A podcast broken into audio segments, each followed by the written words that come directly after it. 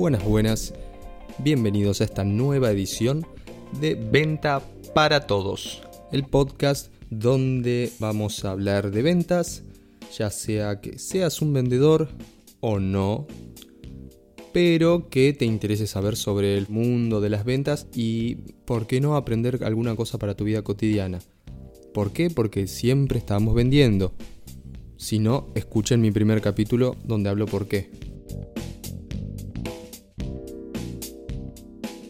En esta emisión vamos a hacer un apartado. Em, bueno, en el momento ahora que estoy grabando esto, todavía no he finalizado la serie donde hablo del proceso de venta. Y decidí grabar esto a pedido, a pedido de una persona que me, me lo solicitó donde vamos a centrarnos en la técnica para concretar entrevistas por teléfono.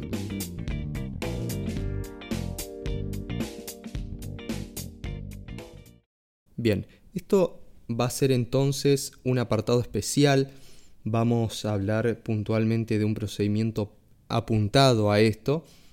Porque, bueno, dentro de todo lo que podemos aprender y lo que vamos a tratar en este podcast, eh, vamos a ver distintos procedimientos, distintas técnicas, distintos tips y van a poder notar que hay muchas similitudes entre, entre algunas técnicas con otras, hay cosas que parecen mezclarse entre pasos, pero justamente porque hay muchas variantes de, formas de hacer esto y eso también es lo que enriquece mucho y lo que nos permite a nosotros personalizar en base a nuestro estilo de vendedor nuestro trabajo.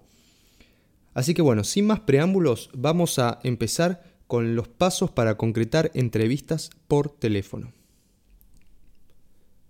Tomen nota, paso número 1. Presentarse. Paso número 2. Despertar el interés. Paso número 3. Indagar. Paso número 4. Intentar concertar la entrevista. Paso número 5. Rebatir objeciones. Y paso número 6. El cierre o despedida. Bien, vamos uno por uno. Me presento. Lo que tengo que hacer las pautas eh, siempre es responderme estas preguntas, responderme a mí y responderle al otro antes que me lo pregunte en este caso. ¿Quién soy? ¿De dónde llamo? ¿Qué tengo para él o ella? ¿Qué le interesa? ¿Qué puede ganar escuchándome a mí? Estas preguntas las debemos responder sí o sí nosotros, porque si la, si la persona se ve en la necesidad de preguntar, genera desconfianza, probablemente no se tome el tiempo de hacerlo. Nosotros en el teléfono, principalmente por eh, la saturación que hay en el mercado eh, de los call centers, hemos realmente nos hemos acostumbrado a no destinar tiempo a la llamada telefónica. Es decir, que nosotros tenemos que lograr en 10 segundos captar la suficiente atención para sostener una charla de 3-5 minutos a lo sumo para poder tener la entrevista programada.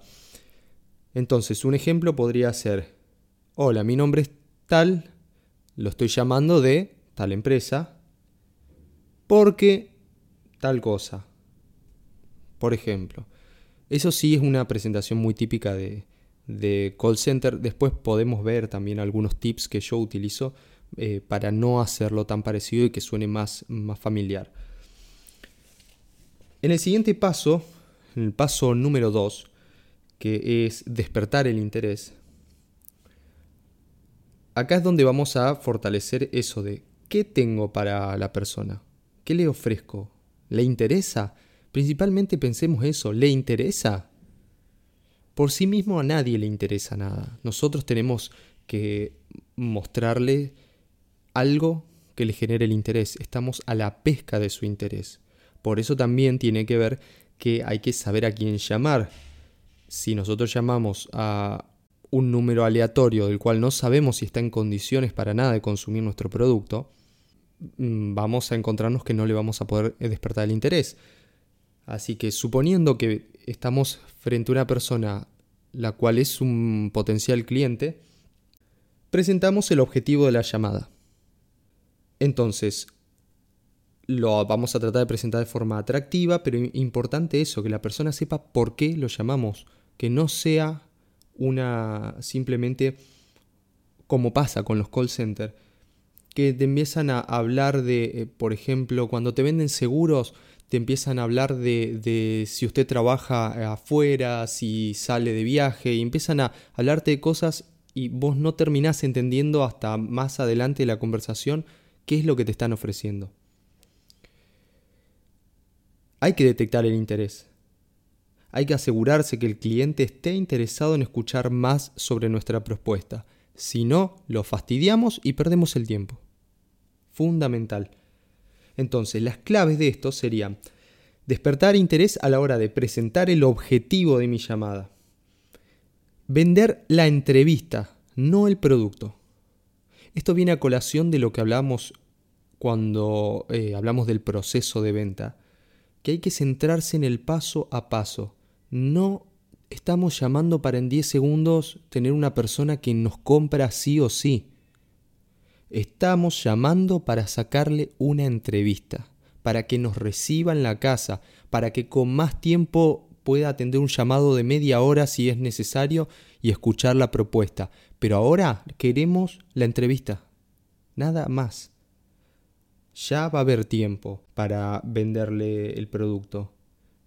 Entonces, tenemos que dedicar el tiempo necesario porque es el momento para explicar por qué llamamos. La propuesta la tenemos que presentar de forma personalizada, atractiva, tratando de generar eh, como gancho, si se entiende la expresión.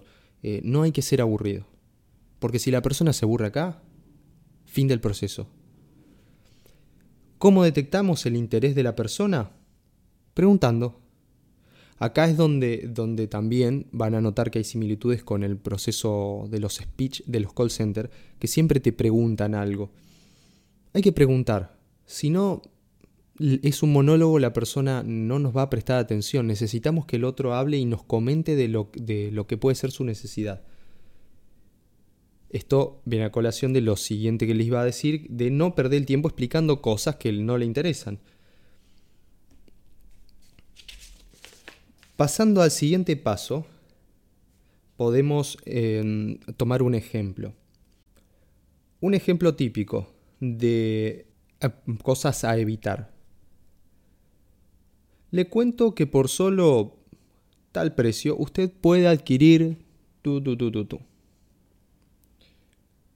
O puede ser, le comento que estamos ofreciendo una promoción solo por esta semana para los vecinos de la localidad de ta ta ta. Algo mucho más adecuado sería, por ejemplo, decir algo como, lo llamo porque estamos visitando la localidad tal para asesorar a los vecinos sobre la importancia de, de tener una buena cobertura médica, por ejemplo, para su familia. ¿Sí? Es diferente a decirle por solo mil pesos al mes puede tener la mejor cobertura o usar palabras que también, eh, como tenemos nuevas promociones para la zona y creo que es una buena oportunidad para que usted eh, pueda asesorarse, usar esas palabras oportunidad, que la persona sepa que va a ganar algo. Un ejemplo de cómo detectar el interés, por ejemplo, no preguntarlo de forma, ¿le interesa que le cuente de qué se trata? ¿Le cuento más al respecto? No. No porque a la persona no le interesa que le cuentes. ¿Te interesa que te cuente? No, estoy por la calle y estoy con el teléfono y no quiero saber. Entonces, obviamente, nosotros tenemos que plantearlo de una forma más atractiva, como por ejemplo, eh, ¿se ha planteado en este último tiempo usted en conseguir una mejor cobertura médica, por ejemplo? No sé, para su familia, ¿sí? ¿O conoce usted a nuestra empresa y los servicios que brinda? Es diferente. Bueno, y dicho todo esto, vamos a hacer un pequeño corte, ¿sí? Para que puedan interiorizar esto que estuvimos hablando. Y en la siguiente parte vamos a tomar los otros pasos que quedan.